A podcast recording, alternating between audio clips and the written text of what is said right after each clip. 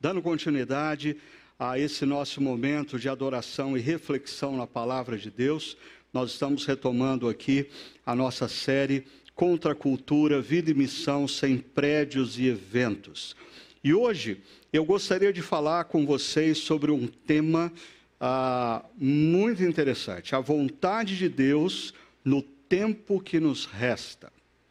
Ah, na nossa última reflexão, a frase no tempo que lhe resta, ah, se referindo a todo aquele que compreende quem é Jesus, o que ele fez naquela cruz, se rende ao seu amor e ao seu perdão, se tornando discípulo dele na história, com a missão de fazer diferença.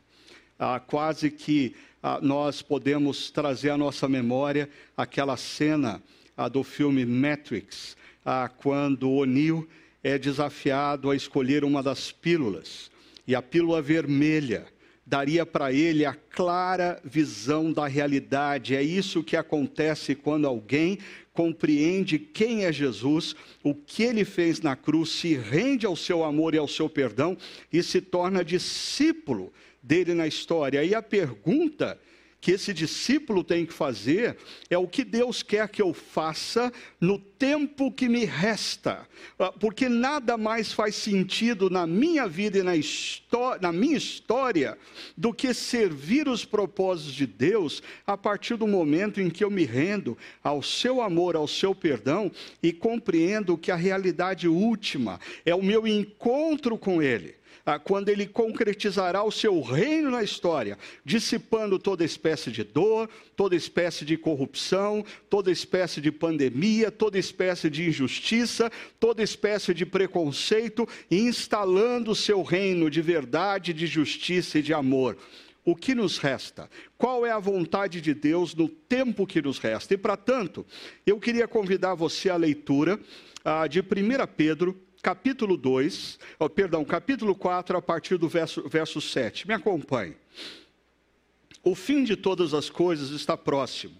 Portanto, sejam criteriosos, estejam alertas, dediquem-se à oração. Sobretudo, amem-se sinceramente uns aos outros, porque o amor perdoa muitíssimos pecados. Sejam mutuamente hospitaleiros, sem reclamação cada um exerça o dom que recebeu para servir os outros, administrando fielmente a graça de Deus em suas múltiplas formas. Se alguém fala, faça-o como quem transmite a palavra de Deus. Se alguém serve, faça-o com a força que Deus provê, de forma que em todas as coisas Deus seja glorificado mediante Jesus Cristo, a quem sejam a glória e o poder para todos sempre. Amém. Esse nosso trecho começa com uma afirmação: o fim de todas as coisas está próximo. Ah, essa afirmação ela está diretamente ligada à expectativa dos cristãos no primeiro século. Absolutamente todos os homens e mulheres, todos os jovens que haviam compreendido quem era Jesus e se rendido ao seu amor e perdão oferecido na cruz, se tornando discípulos, seus discípulos na história, no primeiro século tinham a, a expectativa de que Jesus retornasse e concretizasse o seu reino ainda no tempo de vida deles. Ah, por isso era muito comum na comunidade cristã primitiva a expressão maranata, que é um termo aramaico que significa literalmente vem Senhor. E é muito significativo perceber que na oração que Jesus ensina aos seus discípulos, ah, nós temos a expressão: venha o teu reino. Em outras palavras, absolutamente todo aquele que é discípulo de Jesus, seja qual for o seu momento histórico, seja no primeiro século, seja no século 21, deveria ter uma expectativa: ver a concretização do reino de Deus e deveria clamar diariamente: venha a nós o teu reino. Agora, essa expressão, o fim de todas as coisas está próximo, ela se conecta com a expressão que nós vimos na semana anterior ou na última reflexão, quando Pedro diz que no tempo que lhe resta, aquele que compreendeu quem é Jesus e se rendeu à sua obra, não viva mais para os seus maus desejos. E nós vimos como essa expressão maus desejos,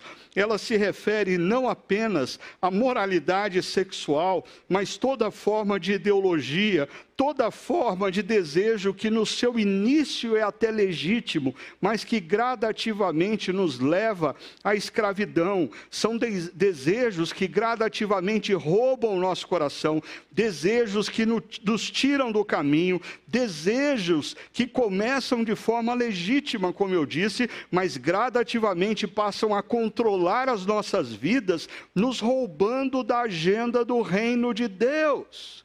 E a expressão aqui é: não viva mais para esses maus desejos, mas sim para fazer a vontade de Deus.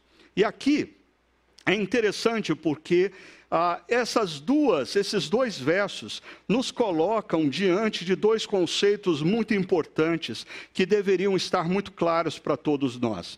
O primeiro deles é o conceito da consciência da brevidade da vida.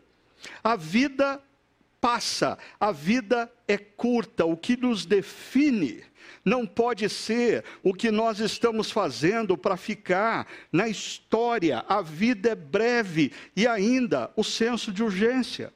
Todo aquele que ganha consciência de que a vida é breve, passa a ter um senso de urgência em realizar algumas coisas. Eu vejo isso acontecer, por exemplo, com pessoas que têm um diagnóstico de uma doença séria, como a pessoa revê toda a sua vida, porque ela ganha consciência da brevidade da vida e ela ganha senso de urgência. Ela precisa realizar coisas que ela estava postergando, mas agora ela, ela sobe na prioridade essas coisas na sua agenda, porque é isso que ela tem que se dedicar e não a coisas periféricas. O que você faria se você tivesse um diagnóstico médico hoje dizendo que você tem mais três anos de vida?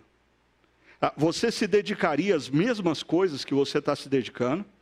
Ah, você colocaria valor nas coisas que você tem colocado valor? O que, que você faria? O que você faria para, nesses três anos de vida, você marcar a vida daqueles que você ama, você efetivamente deixar sinais do teu amor, sinais a, da tua presença na vida daqueles que te cercam.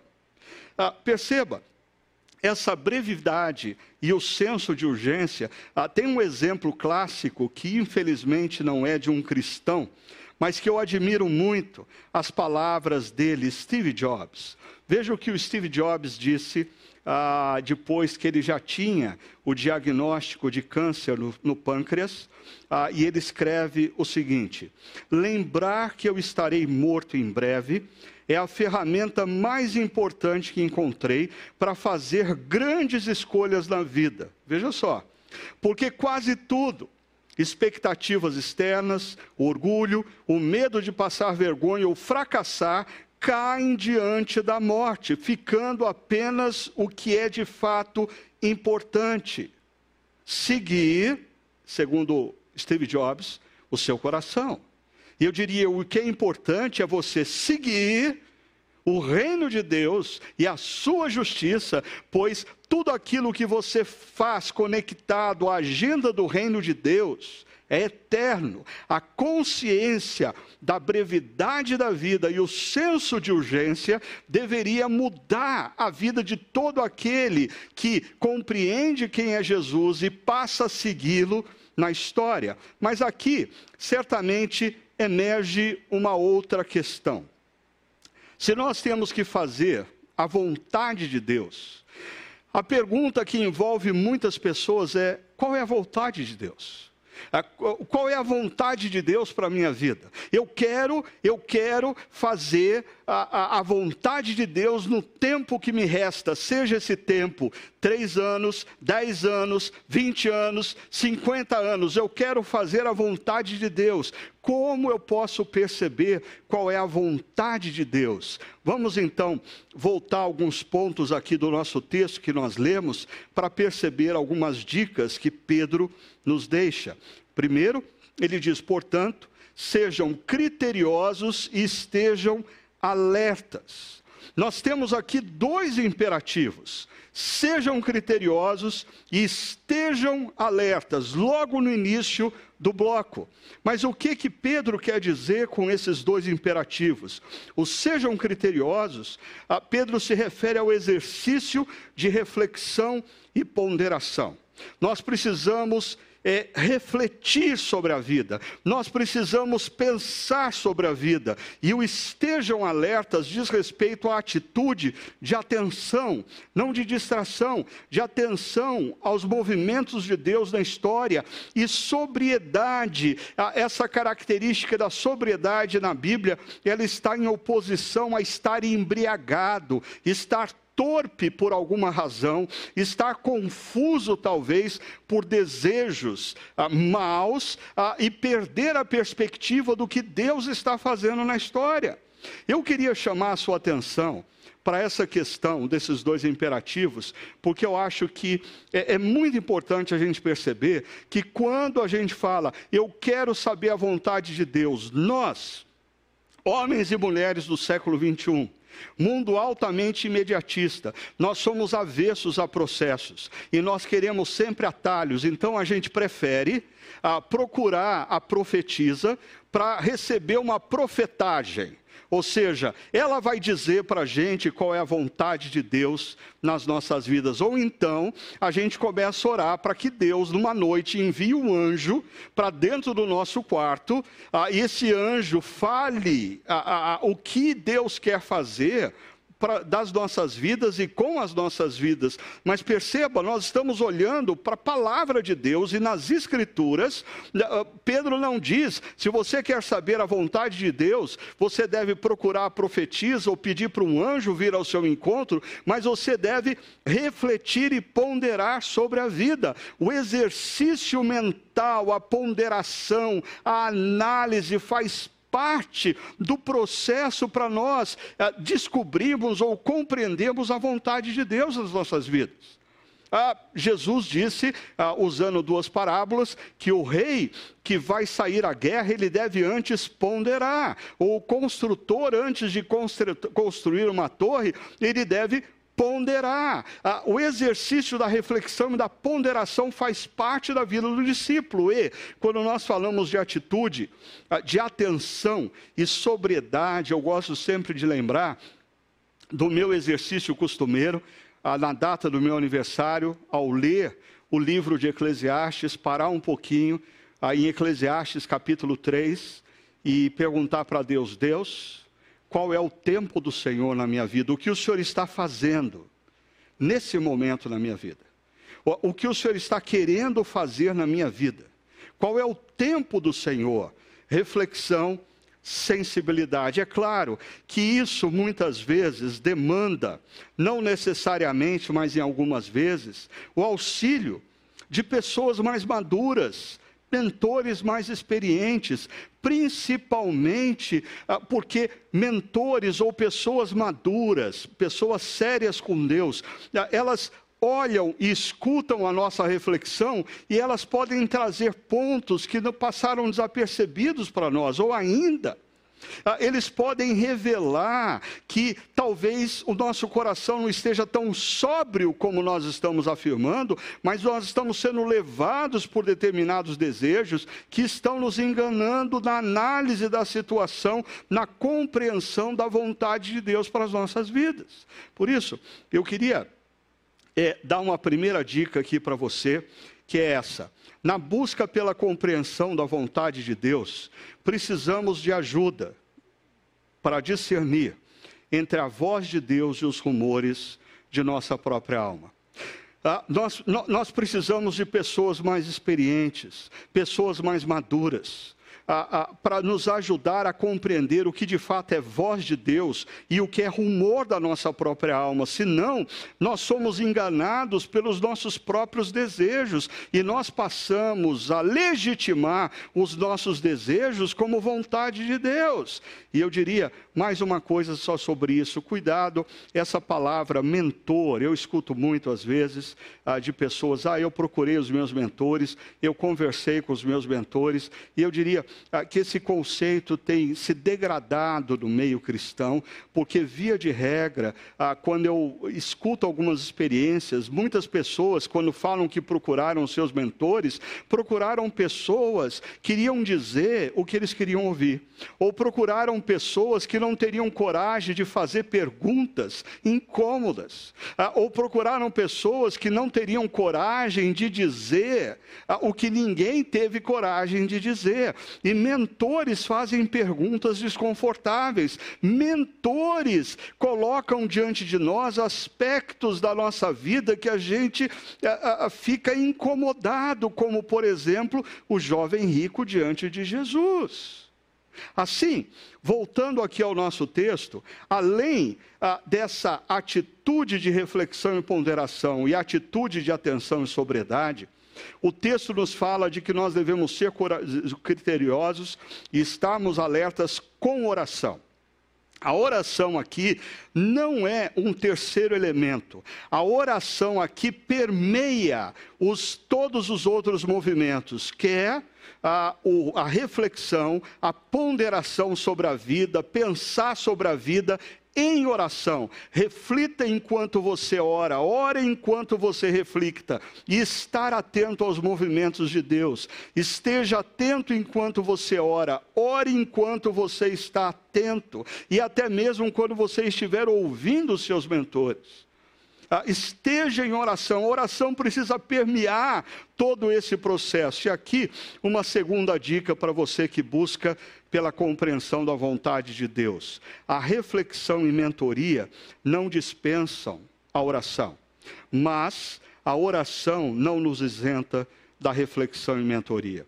Aí eu coloquei isso aqui porque ah, é muito típico no nosso meio cristão evangélico brasileiro as dicotomias. Pessoas que dizem assim: não, não, não, eu estou orando para que Deus revele a sua vontade à minha vida, como se a oração nos isentasse da reflexão, do trabalho de reflexão e da ajuda de pessoas que pudessem, eh, que possam nos clarear a mente e o coração para compreendermos a vontade de Deus. Mas também nós temos aqueles que ficam do outro lado. Ah, eles estão refletindo e eles estão escutando pessoas, mas sem a perspectiva mística da oração ah, que ilumina nossa mente e coração para nos dar uma percepção exata do mover de Deus, para nos dar a percepção exata da vontade de Deus para as nossas vidas. Por favor, perceba, reflexão e mentoria não dispensam oração, mas oração não isenta, não nos isenta ah, de nós refletirmos e buscarmos mentores para nos ajudarmos nessa caminhada. Ah, o texto continua. Agora, saindo de uma dimensão mais pessoal, aí eu preciso refletir, eu preciso estar atento, eu preciso ouvir pessoas, eu preciso envolver tudo isso com oração, ah, e agora nos move para uma dimensão mais comunitária. Ah, e nessa dimensão comunitária, ah, o texto começa dizendo: sobretudo, perceba esse sobretudo, tenham amor constante uns com os outros. E eu vou precisar explicar uma coisa aqui para vocês. Ah, o verbo ter, traduzido ali por tenham, ele é um particípio grego, e o particípio no grego, a gente já disse algumas vezes, ele tem uma dimensão muito parecida, talvez, com o nosso gerúndio no português. Ah, fala de uma ação constante, ou seja, a, a tradução mais literal seria: ah, tenham sempre, estejam tendo, é uma ação constante, é um estilo de vida, seguido por um substantivo, amor, seguido por um adjetivo, constante. Amor constante. Mas perceba, sou até como redundante. Tenham constantemente amor constante. É uma insistência de Pedro a isso, ah, e ele está apontando para uma característica desse amor, que é um amor sem interrupção. É, é um amor sem falha na, na, na conexão. Nós aqui, nos últimos meses, certamente tiveram, tivemos inúmeras experiências de você estar fazendo uma reunião ah, por Zoom, por Skype, por Google Meet ou qualquer coisa parecida, e de repente alguém fala alguma coisa, trava a voz e a câmera da pessoa e você não escuta direito e depois você tem que dizer, desculpa, travou, eu não percebi. Ah, ah, assim também é o amor de alguns cristãos, porque o contexto aqui é a comunidade cristã é o seu amor por irmãos e irmãs em Cristo. Ah, existem pessoas que amam, igual a banda larga no Brasil, ah, cheio de interrupções. Amam enquanto a pessoa está fazendo o que ela gosta. Ama enquanto a pessoa está correspondendo às suas vontades. Mas quando a pessoa não corresponde às suas expectativas, ou quando a pessoa falha, ela, como a banda larga no Brasil, falha e não ama de maneira contínua, sem interrupção. E o desafio de Pedro aqui é que nós deveríamos amar sem interrupção, amar constantemente, amar quando as pessoas fazem o que nós esperamos dela, amar quando as pessoas não fazem o que nós esperamos dela. Por quê? Veja a razão apresentada por Pedro, porque o amor cobre muitíssimos pecados. E perceba, Aqui Pedro está falando de perdão. Porque quem ama de maneira constante vai se deparar com momentos em que a pessoa não corresponde às expectativas. Vai se deparar com momentos em que a pessoa falha. E aí, o que o amor constante faz? Cobre muitíssimos pecados. Em outras palavras, perdoa. Perdoa. Eu sei ah, isso é uma coisa sempre incômoda da gente ouvir, porque nós gostamos ah, de dizer que nós amamos a todos, mas nós vamos criando listas ah, de pessoas que falharam conosco. E, e, e, dentro dessas listas, nós procuramos organizar muitas vezes atitudes, ações ah, que essas pessoas tiveram ao longo de muitos anos. E a gente não larga dessa lista. Isso é inviável para quem quer compreender a vontade de Deus para a sua vida, porque a vontade de Deus para a sua vida passa por você aprender a amar com constância. E você só vai amar com constância se você perdoar.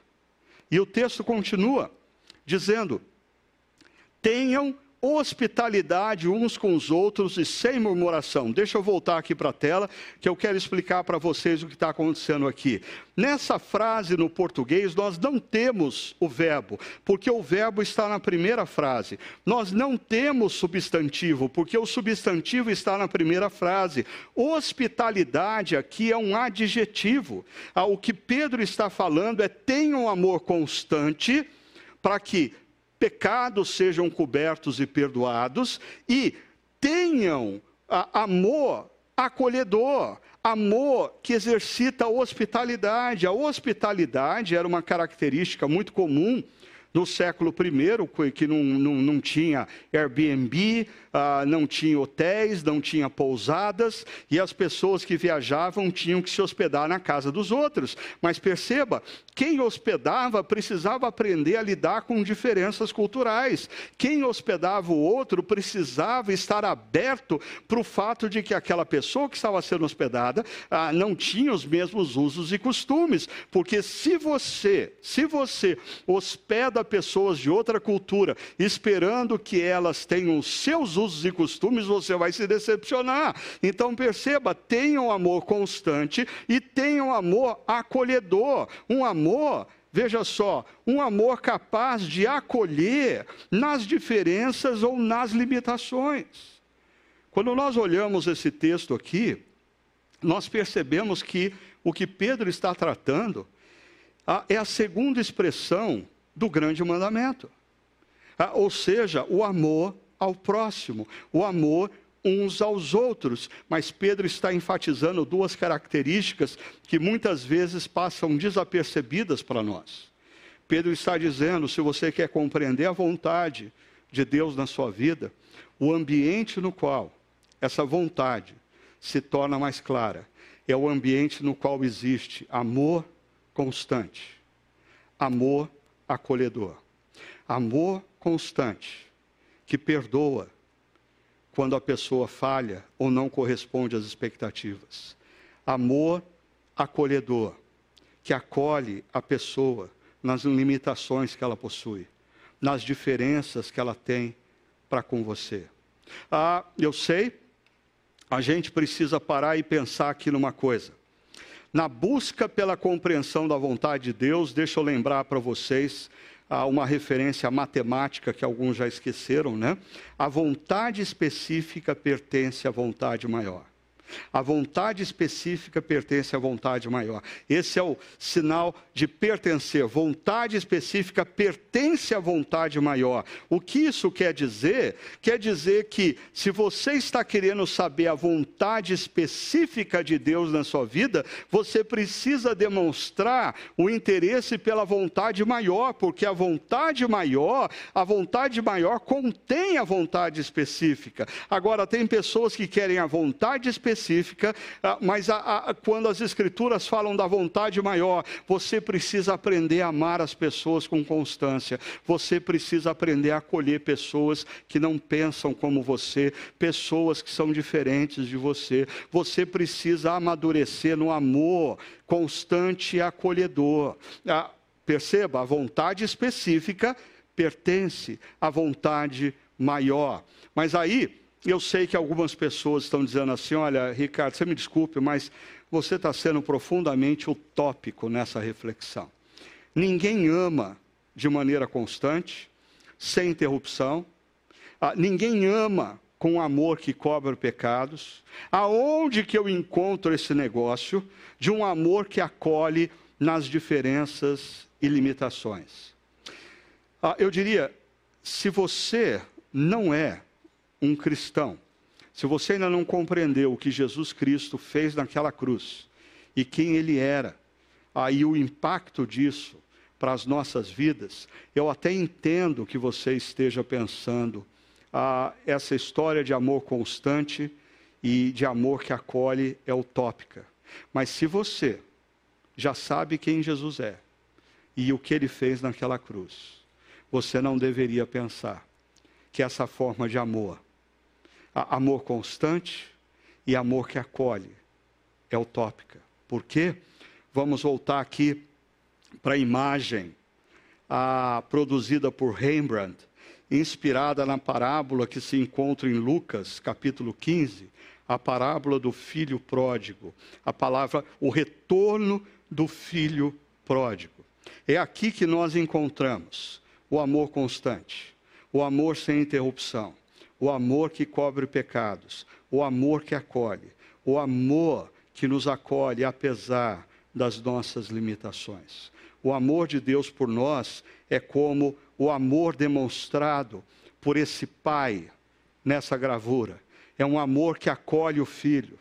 É um amor ah, sem interrupção. O filho se foi, o filho feriu o pai, o filho decepcionou o pai, mas o pai o amou de maneira constante. É, é um amor que cobre pecados. Esse filho gastou toda a, a, herança do pai, e o pai o acolhe e manda, inclusive, matar um novilho para fazer um grande churrasco e celebrar a volta do filho, é um amor que acolhe esse filho e as mãos desse pai refletem essa expressão de acolhimento. Eu diria, quanto mais nós, como cristãos, estamos em contato com o Pai, ah, mais esse amor se torna uma realidade nas nossas vidas.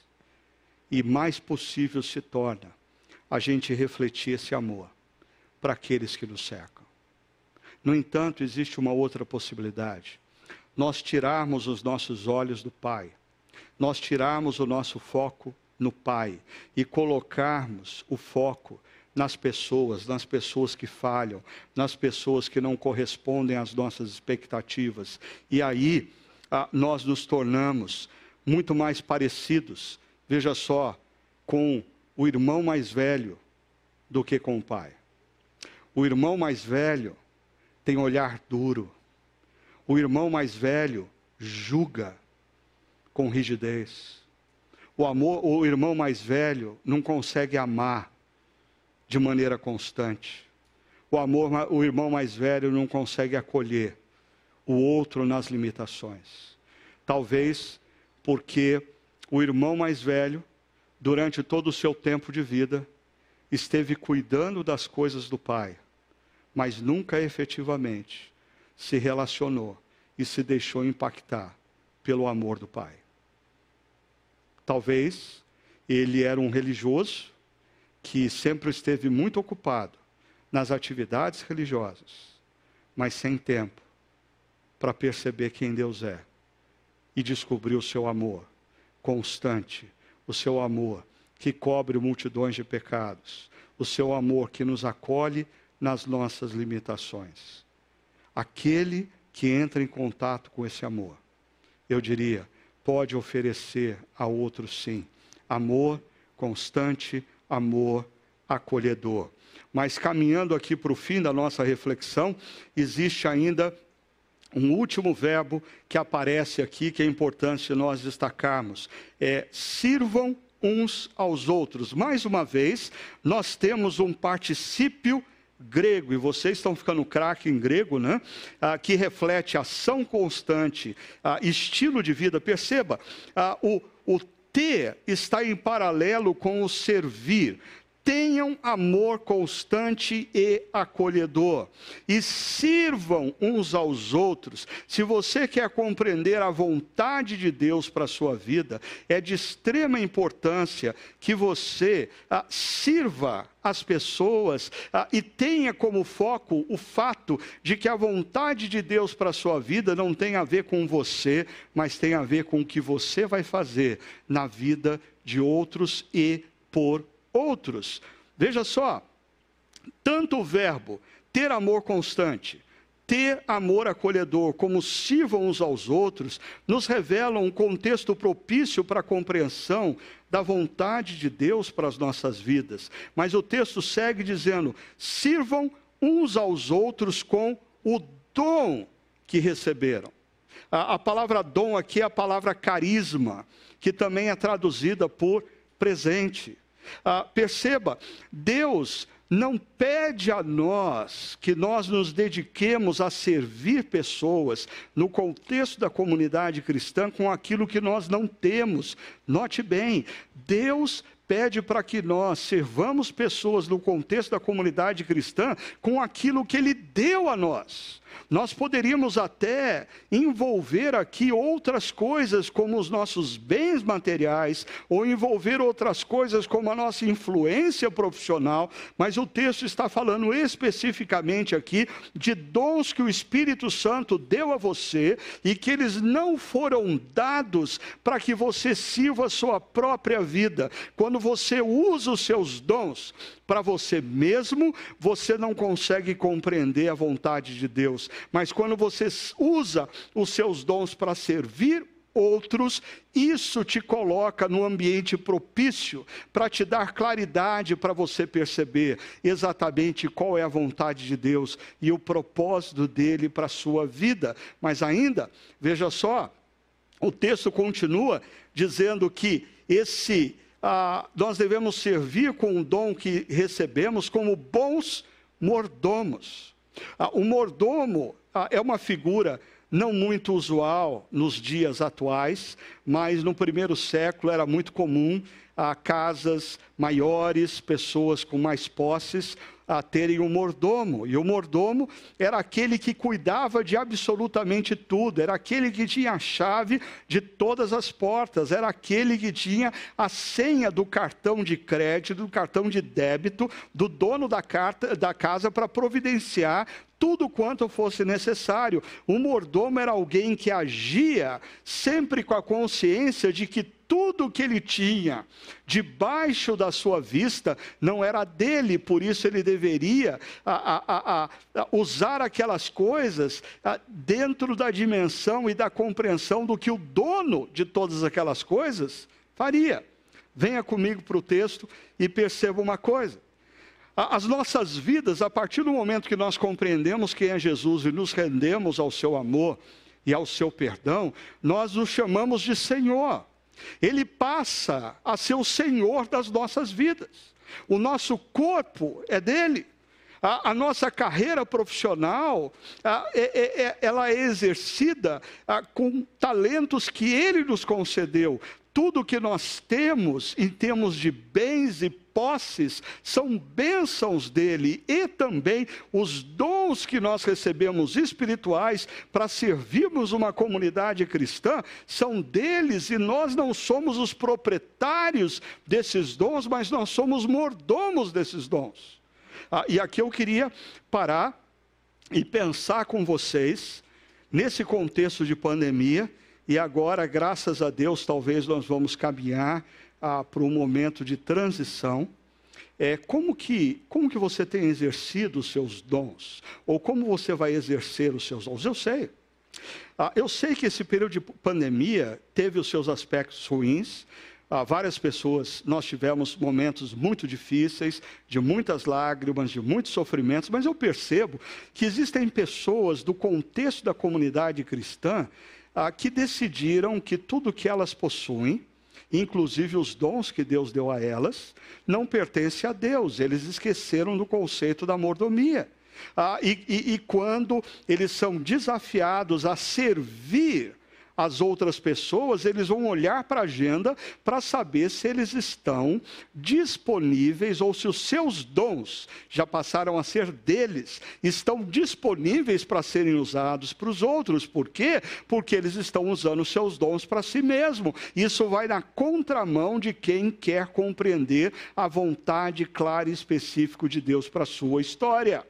Nós vamos adentrar agora no momento aonde nós vamos começar a sonhar e a planejar a, a, a, cultos, encontros híbridos com a presença de pessoas, e isso vai demandar que você exercite os seus dons. Você que atuava na recepção, volte a se dispor. Você que atuava com o Chácara Kids, diga: Senhor, esse é um dom que o Senhor me deu, eu vou exercer. Você que atuava na música, diga: Deus, esse é um dom que o Senhor me deu, eu vou exercer para servir outras pessoas, dentre inúmeras outras possibilidades e necessidades que nós teremos.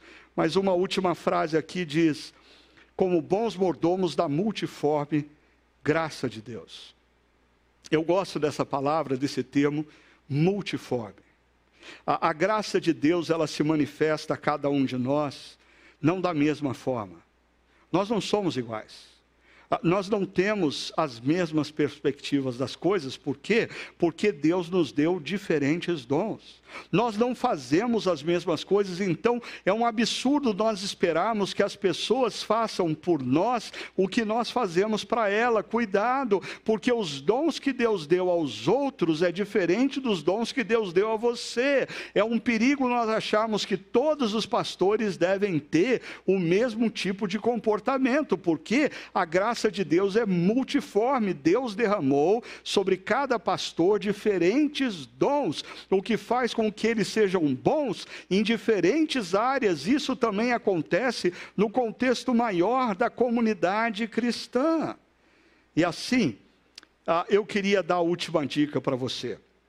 Na busca pela compreensão da vontade de Deus, perceba, o amor, o acolhimento e a disposição de servir alinham nossos corações aos propósitos de Deus.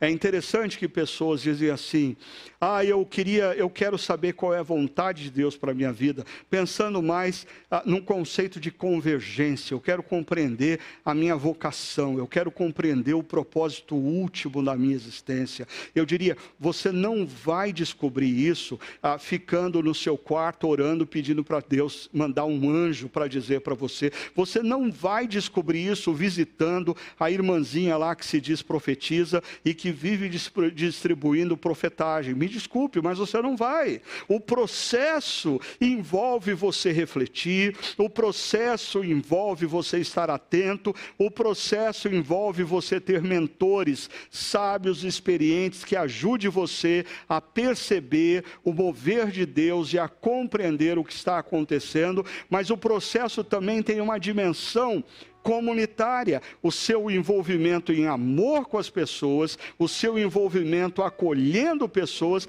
o seu envolvimento servindo pessoas, enquanto você ama de maneira constante, enquanto você ama de forma acolhedora, enquanto você usa os dons que Deus deu a você para servir outras pessoas, a vontade de Deus começa a se tornar cada dia mais clara na sua vida e na sua existência. Ah, você começa a perceber coisas que você não percebia antes. Vai dando claridade à sua vocação, ao seu chamado, aquilo que Deus chamou você para fazer. Assim, eu queria concluir convidando vocês para, nesse momento do refletir e praticar, a terem três ações correlatas a esse texto que nós estudamos. Primeiro, se você quer compreender a vontade de Deus no tempo que lhe resta, pondere, esteja atento, escute outros em oração. Pondere, faça o exercício de ler Eclesiastes 3 de tempo em tempo e pergunte a você mesmo qual o que Deus está fazendo na minha vida. Pergunte a Deus em oração ah, qual é o tempo do Senhor na minha vida. Esteja atento, reflita, tenha mentores experientes e maduros com você.